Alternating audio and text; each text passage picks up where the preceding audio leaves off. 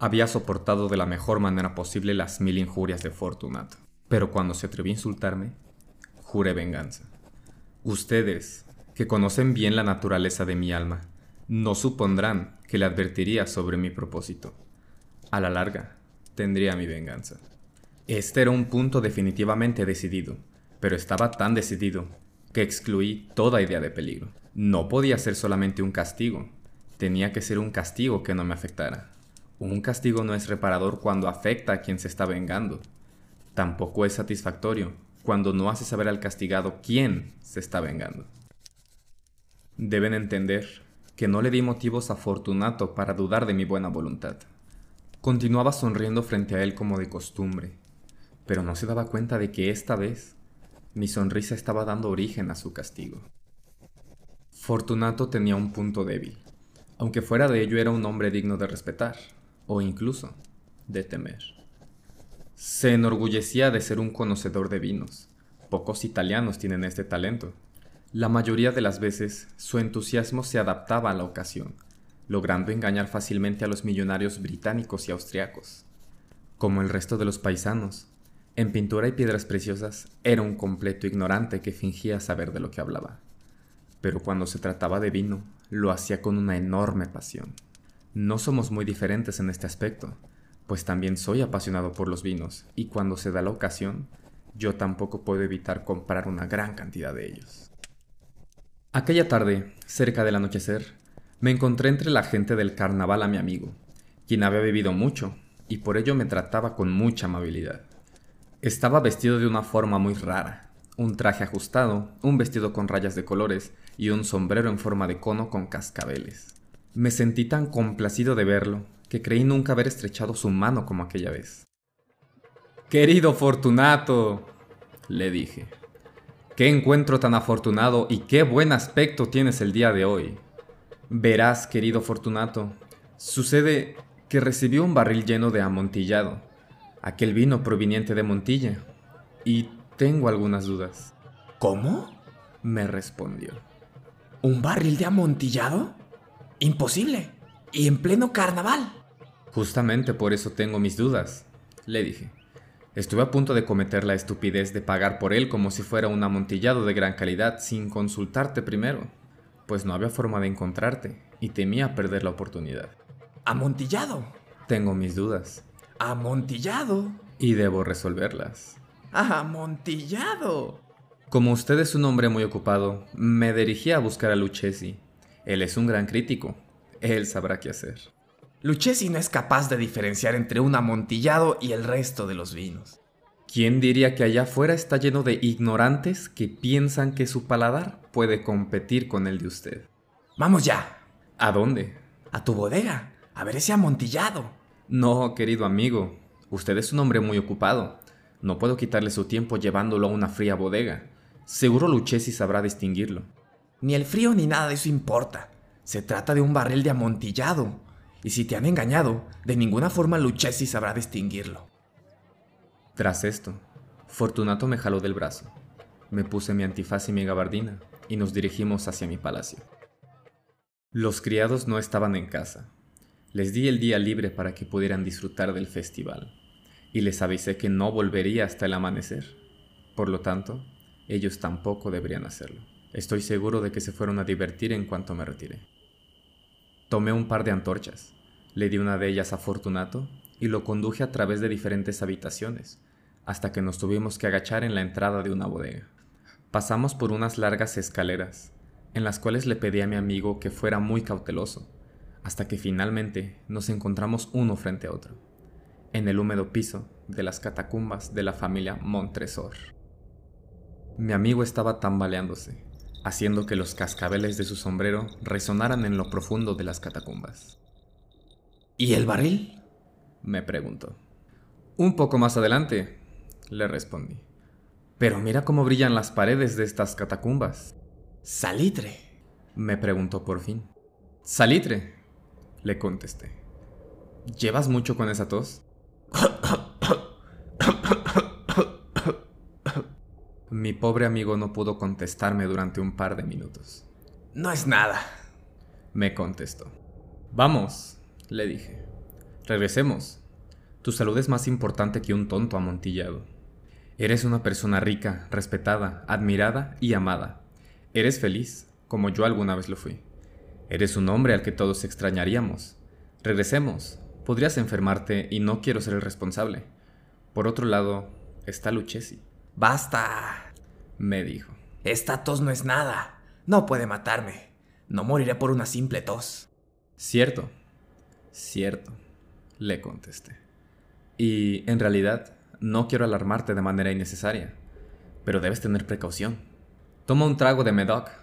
Este vino francés nos ayudará a calentarnos. Rompí el cuello de una de las botellas acomodadas en cajas que estaba en el piso. Bebe, le dije mientras le daba el vino. Llevó la botella a su boca mientras me miraba. Se detuvo antes de beber y me saludó con una agradable sonrisa mientras sus cascabeles sonaban. Bebo por los que descansan en estas catacumbas. Y yo por su larga vida. Tomó nuevamente mi brazo y seguimos caminando.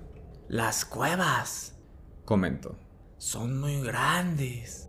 Los Montresor eran una grande y numerosa familia, le contesté. He olvidado cuál es su escudo de armas. Un enorme pie de oro, en un campo azul oscuro. El pie aplasta una serpiente, mientras que ésta encaja sus dientes en el talón. ¿En verdad? ¿Y cuál es su lema? Nadie me ofende sin castigo. Ese es su lema. Muy bien, dijo. El brillo del vino se reflejaba en sus ojos y al beberlo sonaban los cascabeles. Pasamos entre paredes de esqueletos con montañas de huesos y barricas hacia lo más profundo de las catacumbas. Me detuve nuevamente, pero esta vez me atreví a tomar a Fortunato del brazo por arriba del codo. El salitre, le dije. Está incrementando. Cuelga de las bóvedas como si fuera musgo. Nos encontramos justo debajo del río. Por ello la humedad se filtra fácilmente entre los huesos. Vamos, regresemos, antes de que sea demasiado tarde. Tu tos podría... No es nada, exclamó. Continuemos. Pero, primero, tomemos otro trago de vino. Rompí una botella de vino de graves y se la di. Se la bebió todo de un trago y sus ojos brillaron con un fuerte resplandor. Empezó a reír y levantó la botella con un gesto que no comprendí, un gesto un poco grotesco. Lo repitió un par de veces mientras yo lo miraba algo sorprendido, cuando me dijo, ¿No comprendes? No, le respondí. Entonces no formas parte de la hermandad. Disculpa. No eres de los masones. Sí, sí, le dije. Claro que sí. ¿Usted? ¿Un masón? Imposible. Un masón, le respondí. Haz una señal. Me pidió. Esta es. Le respondí sacando de mi gabardina una paleta de construcción metálica. Estás bromeando, exclamó mientras retrocedía algunos pasos. Pero en fin, vayamos por ese amontillado. De acuerdo, le dije mientras guardaba mi paleta y le ofrecía nuevamente mi brazo del cual se apoyó fuertemente y continuamos nuestra ruta. Pasamos por debajo de unas bóvedas muy pequeñas, descendimos, caminamos un poco y volvimos a descender, llegando a una cripta donde la suciedad del aire hizo que el brillo de nuestras antorchas fuera aún más notorio. En la parte más remota de la cripta se alcanzaba a ver otra más pequeña. Sus paredes estaban revestidas con restos humanos apilados hasta la bóveda sobre nosotros, similar a las catacumbas de París.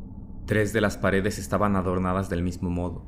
Sin embargo, los huesos de la cuarta estaban en el piso, formando una visible montaña. En la pared que había quedado expuesta se podía ver otra entrada, con cerca de cuatro pies de profundidad, tres de anchura y seis o siete de altura.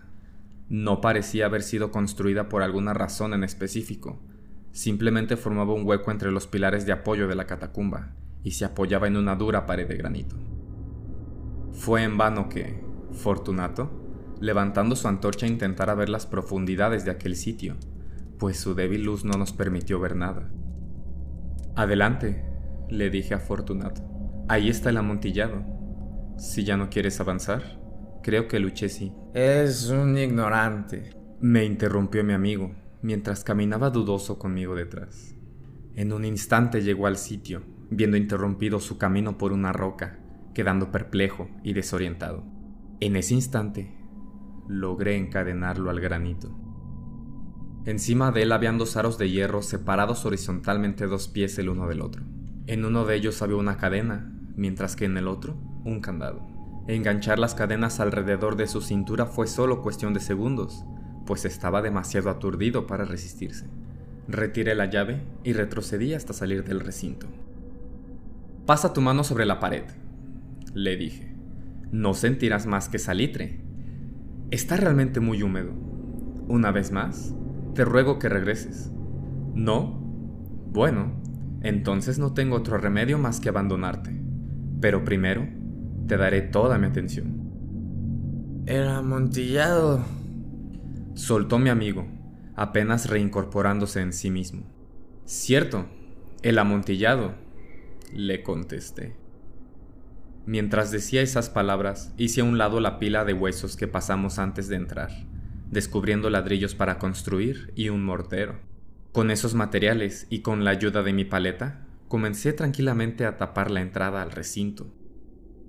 Apenas había empezado a colocar los materiales para tapar el sitio, cuando noté que el efecto del alcohol en Fortunato estaba desapareciendo.